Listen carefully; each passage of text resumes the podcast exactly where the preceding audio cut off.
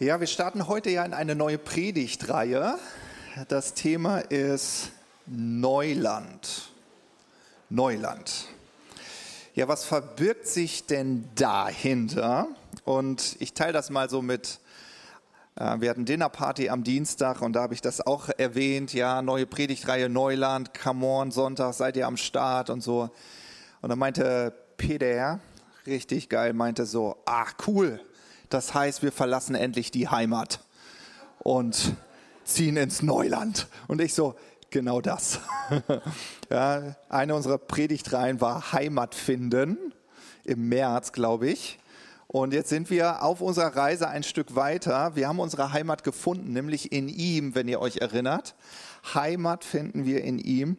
Aber jetzt sagen wir, okay, Heimat ist schön, aber wir wollen Neuland. Da gibt es ein Land für dich. Und es bedeutet auch, dass du Bekanntes hinter dir lässt und mutig Neues ergreifst.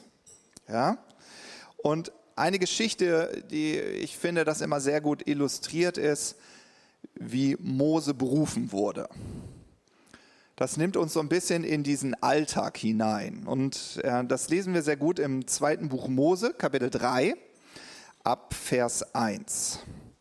Da heißt es, Mose aber hütete die Schafe Jitros, seines Schwiegervaters, also Everyday Life, Alltag. Ja, und sein Schwiegervater, der war Priester in Midian. Und dann heißt es, und er trieb die Schafe über die Wüste hinaus und kam an den Berg Gottes, den Horeb. Da erschien ihm der Engel des Herrn in einer Feuerflamme mitten aus dem Dornbusch. Und als er hinsah, siehe, da brannte der Dornbusch im Feuer und der, Dornbru äh, der, Dornbusch, der Dornbusch wurde doch nicht verzehrt. Ja?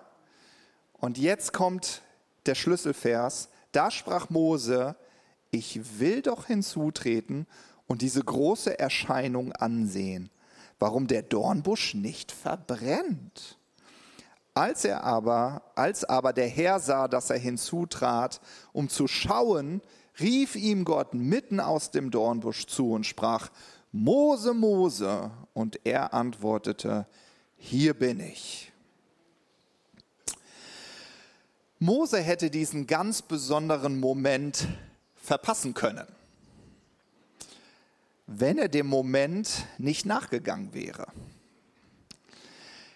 Erst das Nachgehen, diese Neugier, äh, was ist das denn da? ja, führte zu seinem bekannten Berufungserlebnis. Und ich will dir eine Frage stellen, weil ich glaube, dahinter verbirgt sich ein Prinzip. Bist du hungrig und neugierig genug, um die Dinge zu ehren, die Gott gerade in deinem Leben wirkt? Ja, stell die Frage nochmal. Bist du hungrig und neugierig genug, um die Dinge zu ehren, die Gott gerade in deinem Leben wirkt.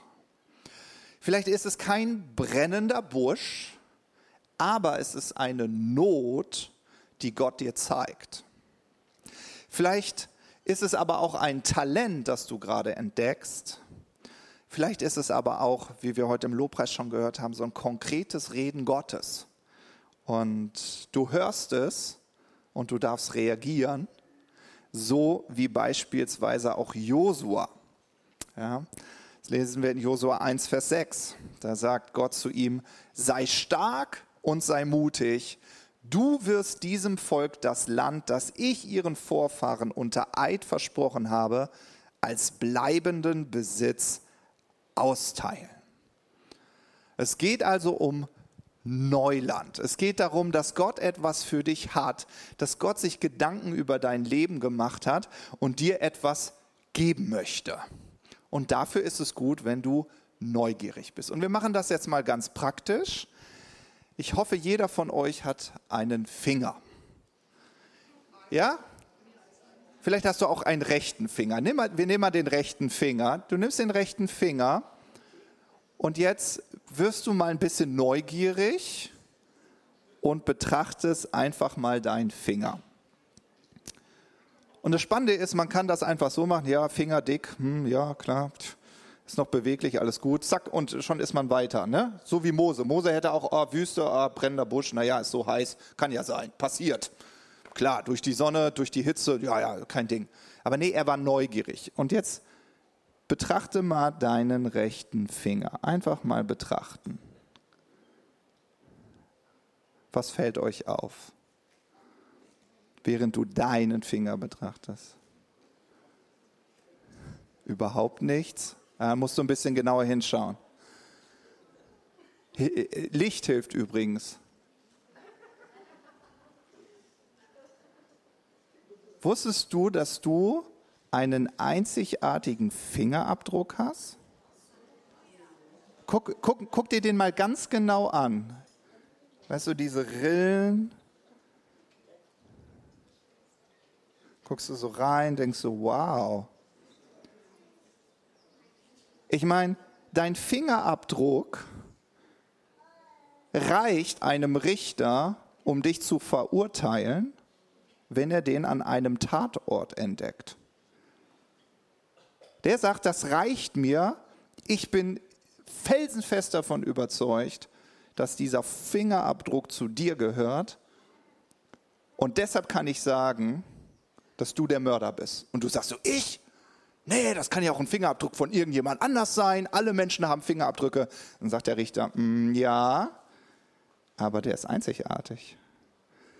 Und so wie dein Fingerabdruck überall Spuren hinterlässt. Ich fange mal an. Franzi wird sich freuen, wenn sie den mal wieder braucht. Warte mal.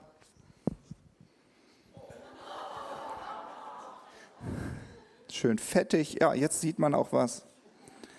Überall hinterlässt du Spuren mit deinem Leben. Und die sind einzigartig. Die sind wirklich einzigartig. Und deine Talente, deine Stärken, das, was Gott dir gegeben hat, sind wie Fingerabdrücke. Und du wirst sie überall hinterlassen. Guck noch mal, ob dein Nachbar lebt. Lebt er noch? Okay, wenn er lebt, dann hinterlässt er Fingerabdrücke. Ja? Und ich liebe den Gedanken, dass dein Leben Spuren hinterlässt, einzigartige Spuren. Denn genau das hatte Gott immer für dich und dein Leben im Sinn. Er hat sich Gedanken über dich gemacht. Er hat dich gesehen. Ja, wie wir in den ersten Predigtreihen unseres Jahres gehört haben. Ja. Du bist ein Gott, der mich sieht. Gott hat dich gesehen. Und er hat sich Gedanken über dein Leben gemacht. Und die Bibel spricht davon, dass von dir ein Buch geschrieben wird. Also es wird irgendwie festgehalten, wie dein Leben hier auf Erden ist. Und ich mag den Gedanken, dass dein Leben zu Ruhm und Ehre geschaffen ist. Und selbst wenn du hier auf Erden nicht zu Ruhm oder dir zur Ehre gedacht wird, im Himmel hingegen erinnert man, an, erinnert man sich an dich und du wirst gefeiert. Ja?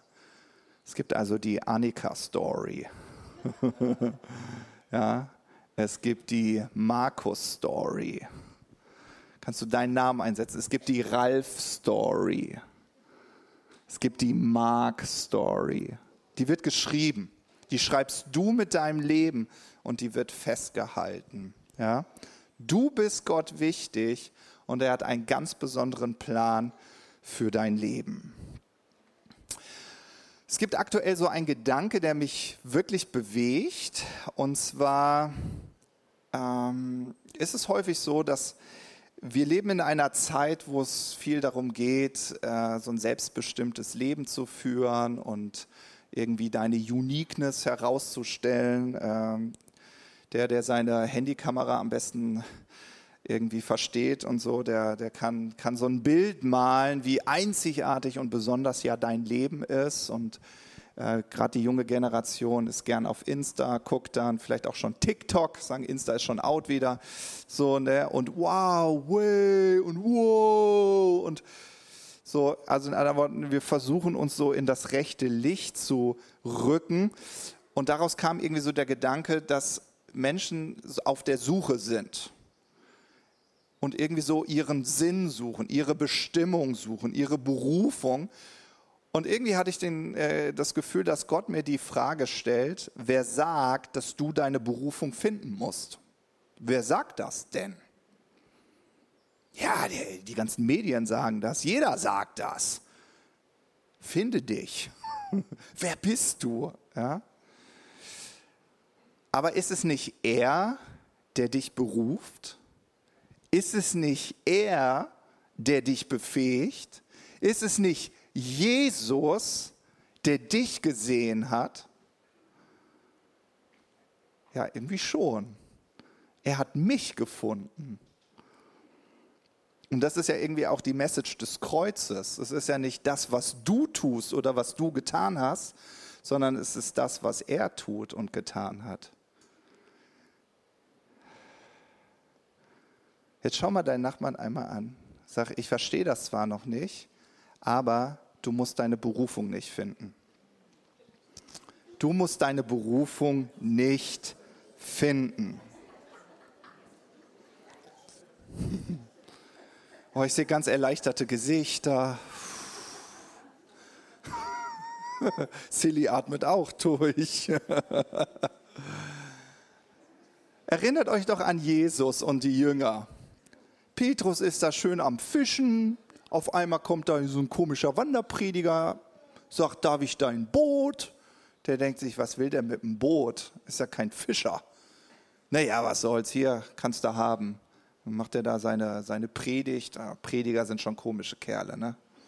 Das ist schon komische Kerle. Ne? Predigt da und denkt so. Und dann am Ende der Predigt beruft Jesus Petrus und sagt zu, komm, folg mir nach. Nicht Petrus hat Jesus gefunden, Jesus hat Petrus gefunden. Ja? Und nicht du musst Jesus finden, sondern Jesus findet dich.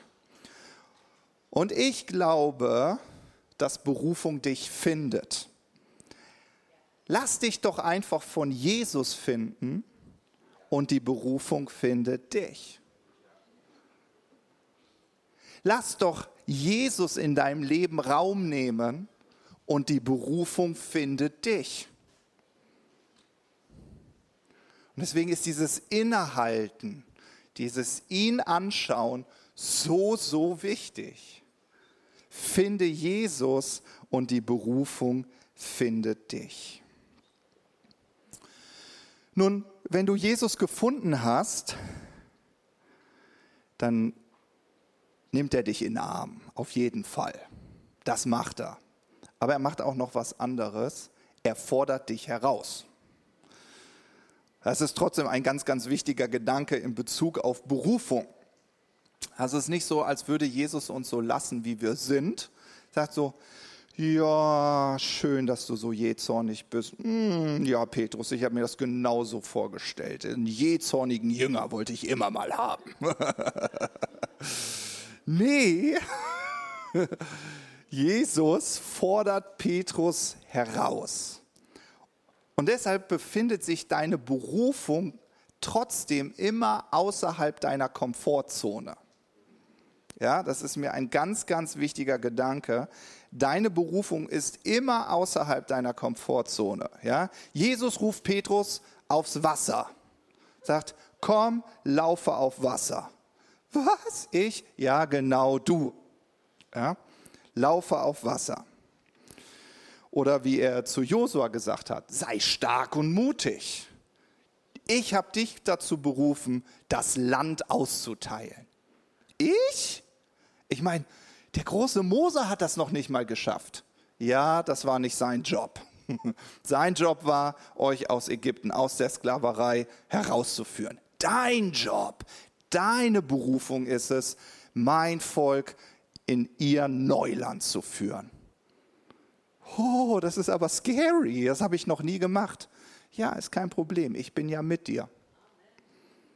Ja, und deswegen, wenn du Jesus findest, kannst du nur deine Berufung finden, weil so wie Josua diese Zusage bekommen hat, sei einfach stark und mutig, ich bin ja mit dir, sagt Jesus dir, ich bin ja mit dir.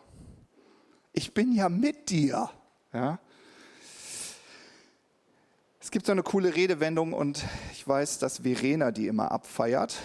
Äh, und die heißt folgendermaßen, die Hunde bellen am lautesten vor der Tür deiner Berufung. Ja, in anderen Worten, das, wovor du am meisten Schiss hast, könnte deine Berufung sein. Ja, es fühlt sich so scary an. Nein, soll ich es wirklich wagen? Kann es sein, dass Gott mich meint? Kann es sein, dass Gott mich auserwählt hat? Aber es gibt richtig gute Neuigkeiten für dich. Ja, richtig gute Neuigkeiten. Du kannst und bist befähigt, außerhalb deiner Komfortzone zu leben. Warum? Weil der Geist Gottes dein Comforter ist. Im Englischen passt das ganz gut. Tröster auf Deutsch. Ja? Also, you can leave your comfort zone because the Holy Spirit is your comforter. Also in anderen Worten, die, die Sicherheit, die du spüren willst, dieses gute Gefühl, die findest du im Geist Gottes. Die findest du nicht in sicheren Umständen, sondern durch deine Begegnung mit Jesus müssen Ängste fliehen. Fühlst du dich sicher? Fühlst du dich bestätigt in deiner Identität? Und wenn dann der Geist Gottes sagt, komm, trau dich mal, Conny, Sagt Conny, na klar, du bist ja bei mir. Ich habe so eine Situation noch nie erlebt, aber was soll's? Ich tritt auf das Wasser.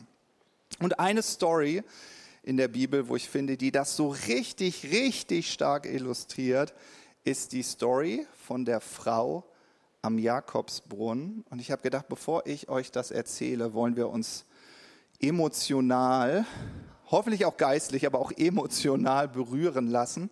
Deswegen, ich weiß, vielleicht hast du die schon häufig gesehen, aber wir schauen uns aus The Chosen einmal die Szene an, wo Jesus der Frau am Jakobsbrunnen begegnet und wir dürfen entdecken, wie eine Frau, die in einer scheinbaren Sicherheit bereit ist, herauszutreten fremde Menschen anzusprechen und ihnen von der Liebe Jesu zu erzählen, weil sie annimmt, vielleicht habe ich den Messias getroffen. Wer weiß.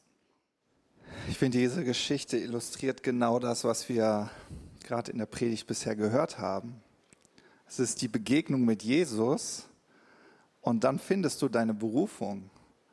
Auf einmal ist für die Frau alles klar. Na klar. Ich ich weiß, wozu ich berufen bin. Ich erzähle der ganzen Welt davon, dass ich wahrscheinlich dem Messias begegnet bin. Wo, wo ist denn die Menschenfurcht hin? Alle lehnen mich ab. Wo ist das denn hin? Wie weggeblasen. Ja. Finde Jesus und die Berufung findet dich. Warum ist das so? Naja, in deiner Begegnung mit Jesus wirst du immer gesegnet. Immer. Für die Frau am Jakobsbrunnen war es, ich bin geliebt, so wie ich bin. Damit bin ich gesegnet worden. Was macht sie? Sie läuft los, weil sie andere mit der Liebe Jesu segnen möchte. In der Begegnung mit Jesus wirst du gesegnet um für andere ein Segen zu sein. Und ich mag dieses Bild, dass ich habe das so einge, für mich so einprägsam eingeprägt, dass ich immer gesagt, ich will kein stehendes, stilles Gewässer sein. Warum? Weil das stinkt irgendwann. Ich brauche den Zufluss, ich brauche Jesus in meinem Leben, ich brauche die Begegnung mit ihm, aber ich brauche auch einen Ausfluss. Es muss weitergehen. Und das ist eigentlich schon, was Berufung ist. Häufig machen wir uns so Gedanken, ja, was ist denn meine Berufung? Ich weiß gar nicht, was meine Berufung ist. Finde Jesus, erlebe Jesus, empfange den Segen, den Jesus für dich hat und deine Berufung findet dich, dem du losgehst und das, was du empfangen hast, weitergibst.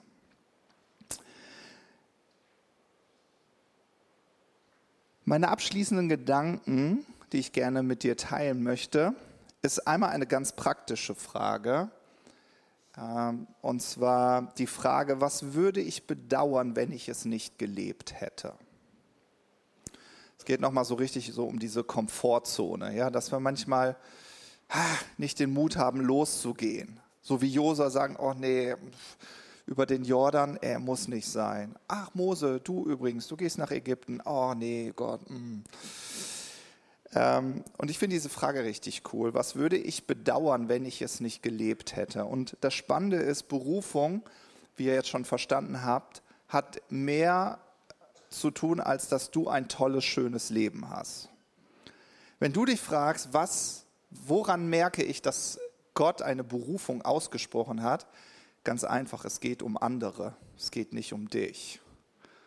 Es geht darum, dass andere durch dein Leben gesegnet werden. Ähm, und deswegen finde ich diese Frage so cool. Was würde ich bedauern, wenn ich es nicht gelebt hätte? Und ich habe die mal so für mich sinniert und das mag bei euch komplett anders aussehen.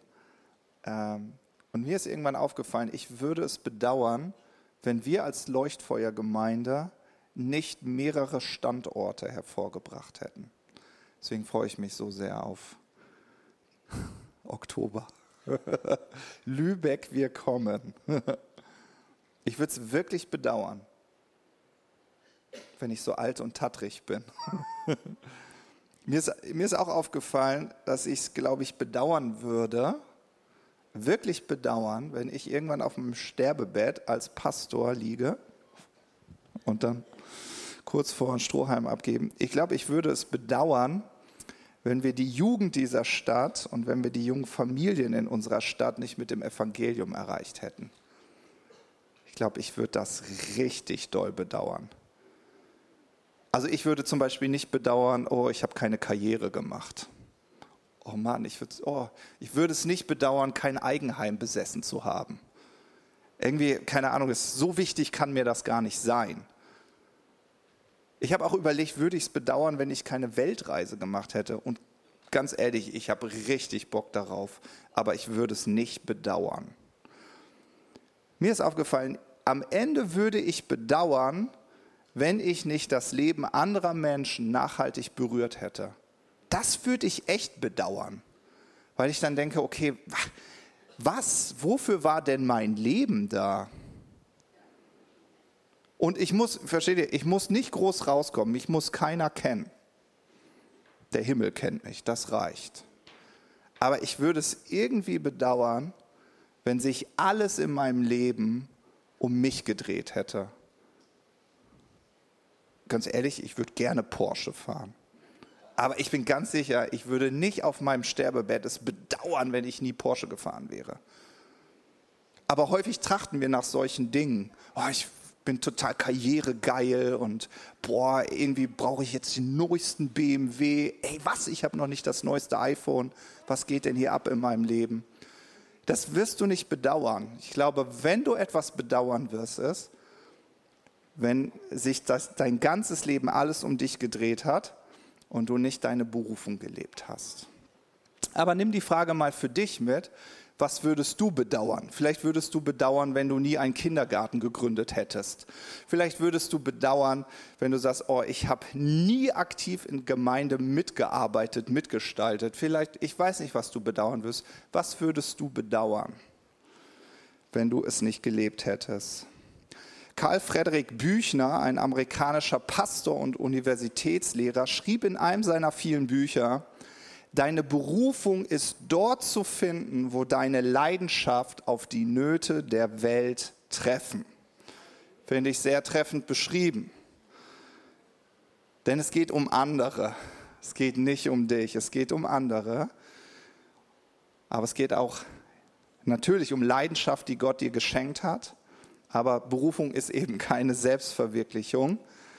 Aber es gibt ein Land, das Gott für dich bereitet hat. Es ist ein schönes Land. Es ist aber nicht nur ein Land, das dich segnet, sondern auch andere. Deswegen äh, finde ich das ganz spannend bei Jesus. Ich habe überlegt, ja, wie lebte Jesus eigentlich seine Berufung? Und ich finde, dieser Vers beschreibt es ganz gut in Hebräer 12, Vers 2.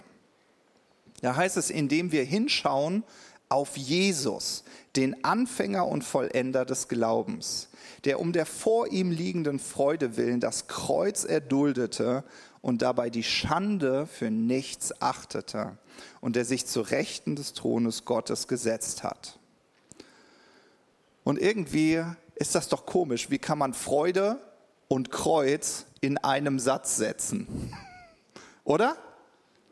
Ich weiß nicht, wie es dir geht, aber mir geht das so. Wie? Kreuz, Freude? Hä? Macht doch überhaupt keinen Sinn. Und ich glaube schon, Jesus war auf Freude fokussiert. Und es gibt einen Unterschied zwischen Freude und Vergnügen. Vergnügen ist total selbstzentriert. Da geht es darum, dass ich mich bei allem richtig gut fühle. Aber man kann Freude empfinden in seiner Berufung, auch wenn man mal durch schwere Dinge muss.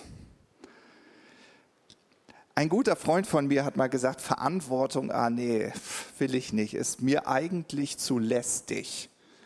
Habe ich gesagt, du weißt du, ich bin ganz sicher, dass du dazu berufen bist zu leiten. Du machst es nämlich immer. Ah nee, ich doch nicht. Und ich so, doch, machst du. Ah, aber immer diese Verantwortung und, ah nee, ich weiß auch nicht. Bisschen ungemütlich. ich gesagt, naja, vielleicht liegt auch da deine Berufung zu leiten. Ja, ich weiß nicht. Und deswegen auch bei Jesus, es gibt einen Unterschied zwischen Freude und Vergnügen. Ich glaube, dass Jesus voller Freude war und Freude ist aus meiner Sicht zuerst erstmal ein Fokus, dem ich mein Leben gebe, dass ich sage, mir ist die Berufung, die Gott für mein Leben hat, einfach so wichtig, dass ich auch mal den schwierigen Weg gehe, nicht immer nur den leichten. Also ich bin bereit, auch mal aus meiner Komfortzone zu treten, weil ich weiß, wie man so schön sagt, das Land an dem anderen Ufer ist einfach besser. Ja? Wenn Jesus zu dir spricht und sagt, geh, dann geh. Ja, das heißt nicht, dass es immer gemütlich ist, aber du wirst glücklich sein zufrieden sein. Ich finde ein Bild, was das auch so untermalt, den Unterschied zwischen Freude und Vergnügen, ist die Geburt eines Kindes. Übrigens auch für uns Männer. Äh, ich erinnere mich, als Leni geboren wurde und ich meine Frau da kreischend unter den Wehen, das war jetzt nicht so schön. Ich habe gedacht, lass, oh lieber Gott, lass das doch lang, langsam zu Ende sein ah, da seine Frau leiden zu sehen, das war richtig, richtig hart. Und Jesus greift dieses Bild in Johannes 16, Vers 21 auf und sagt, es geht euch wie der Frau, die ein Kind bekommt. Während der Geburt macht sie Schweres durch, aber wenn das Kind dann geboren ist, sind alle Schmerzen vergessen. So groß ist ihre Freude über das Kind, das sie zur Welt gebracht hat. Ja? Das ist ein spannender Gedanke. Äh, kind zur Welt zu bringen ist kein Vergnügen, aber eine große Freude. Ja, ich finde, das Bild zeigt richtig krass den Unterschied zwischen Vergnügen und Freude. Ja, und genauso ist das mit Berufung. Ja, wenn Jesus dich herausfordert und sagt, komm, tritt auf dein Wasser, hab doch mal den Mut, das, was du mit mir erlebst, mit anderen zu teilen. Und wenn du es dann gemacht hast und dann, yes, das ist ein gutes Gefühl. Der abschließende Gedanke, den ich mit dir teilen möchte, weil ich glaube, wir leben unsere Berufung hier und jetzt. Bist du Jesus begegnet? Okay, dann hat dich deine Berufung auch schon gefunden. Schön. Wenn du Jesus gefunden hast, hat deine Berufung dich auch schon gefunden. Und zwar ist es so, ich glaube, dass es im Reich Gottes häufig so ist, dass Gott uns immer den Samen schenkt. So funktioniert Glaube. Gott gibt dir nicht einen Heilungsdienst als Beispiel. Ja, vielleicht würdest du, wenn du sagst, vielleicht sagst du, Matthias, wenn du mich fragst, was ich bereuen würde, wenn ich irgendwann auf meinem Sterbebett liege und ich hätte das nie gelebt und du sagst, boah, ich würde es bereuen, dass ich es nie geschafft habe, für Menschen zu beten, dass sie geheilt werden, das würde ich sowas von bereuen, dann wünschst du dir ja eigentlich einen Heilungsdienst. Aber ist dir schon mal aufgefallen, dass Gott dir nicht einfach einen Heilungsdienst gibt? Was er dir gibt, ist einen Samen. Ja, das kann zum Beispiel eine, ein Zeugnis sein, was du selbst erlebt hast. Wow, Gott hat mich von Kopfschmerzen geheilt. Halleluja. Ja, nimm mal so ein kleines, ein bisschen, dann fühlt sich jeder angesprochen, so, yes. So, ne? Oder du hast so einen Schlüsselvers, hast so eine coole Predigt gehört, stellst dir vor, Conny steht hier und erzählt dir was, denkst so, ja, yes. Aber das ist nur ein Same, das ist was Kleines, was Gott dir anvertraut. Wenn du dann aber anfängst, diesen Samen, den Gott dir gibt, zu nehmen, zu pflanzen, zu pflegen, zu hegen, dann kommt vielleicht die erste kleine Herausforderung, wo Jesus sagt, mhm, komm, guck mal, was, deine Kollegin hat Kopfschmerzen? Mhm. Wer hat eine Message? Wer hat ein Testimony? Ja, ich vielleicht. Ja. Mhm. Das ist jetzt aber unbequem. Oh. Hey, kein Problem, du. Du brauchst keine Komfortzone. Ich bin ja dein Comforter. Ah ja, stimmt, ja. Okay. Dann gehe ich den Schritt. Ja? Und so stolperst du Schritt für Schritt sozusagen in deine Berufung. Ja? Dieses Große, was wir uns häufig vormalen. Und ich erzähle das mal, wie das bei mir war. Ich war 18 Jahre alt und da begegne ich diesem Mann. Ich glaube, die Story habe ich euch schon häufig erzählt, aber das ist wirklich so mein Moment gewesen. Ich begegne dem Richard Hayes. Ich war so fasziniert von diesem Mann, weil ich dachte, wow, wie kann man nur so selbstbewusst sein? Wie kann man nur so klar sein? So in seiner Identität stehen. Als junger Mann mit 18 Jahren fand ich das unglaublich. Und mein brennender Busch war oder mein Same, wie auch immer du das bezeichnen möchtest, den ich bekommen habe, war, hast du schon mal einen Menschen ohne Sünde gesehen? Das war mein brennender Busch. Das war so dieser Moment, wo ich so, what? So aus dem Schafe hüten, ne? wir sehen nochmal in dem Bild von Mose, so, what? Der Busch brennt, aber verbrennt nicht, das war mein Moment. So, und ich hätte mich so darüber ärgern können. Aber versteht ihr, ich, ich habe mich innerlich auch geärgert. Ich, ich, ich weiß noch, ich habe gesagt, was für ein Scharlatan. Wir sind alle Sünder. Ich habe mich über alle in der Gemeinde aufgeregt, wie man nur jetzt so ein Unsinn glauben kann, dass man gerecht ist. Ich sage so, ey, ihr seid doch voll Deppen. Ey, wirklich, als 18-Jähriger äh, ist man noch ein bisschen klarer in dem. Ich habe es nur gedacht, ihr Lieben, ne? aber ich habe es jetzt nicht gesagt, aber in, innerlich tobte alles. Und ich hätte, ich hätte diesen Moment so verpassen können, so verpassen können. Aber ich habe gesagt, ich bin neugierig geworden, weil ich irgendwie gedacht habe, irgendwas hat dieser Mann. Komm, ich forsch mal. Ich komme mal näher und setze mich damit auseinander. Sehr kritisch übrigens war sehr kritisch, super kritisch. Aber kritisch sein ist kein Problem, solange du neugierig bist und nicht in deiner Kritik bleibst, sondern sagst, okay, mm, komm, ich folge mal dem, was Gott gerade in meinem Leben wirkt. Ich setze mich damit mal auseinander. Und das hat dann dazu geführt, dass ich das Privileg hatte, bei ihm auf so einer Jüngerschaftsschule zu sein. Und dann hat es irgendwann Klick gemacht. Ich so, ja, das stimmt ja. Ich bin ja so gerecht wie Jesus. Oh, Jesus hat wirklich das Sündenproblem ein für alle Mal erledigt. Und das stolperte dann in den nächsten Moment. Ich bin zurückgekommen und mein Vater sagt zu mir, Matthias, es ist Zeit, dass du predigst. Und ich so, nee, bestimmt nicht. Doch, es ist Zeit. Nee, das fühlt sich nicht so gut an. Macht nichts, hat mein Vater gesagt. Er ist noch alte Schule. Wir hatten heute eine Mitarbeiterrunde, die armen Teens haben mich auch so erleben dürfen. Alle, die dabei waren, wissen, was ich meine. Mein Vater hat gesagt, nächsten Sonntag bist du dran.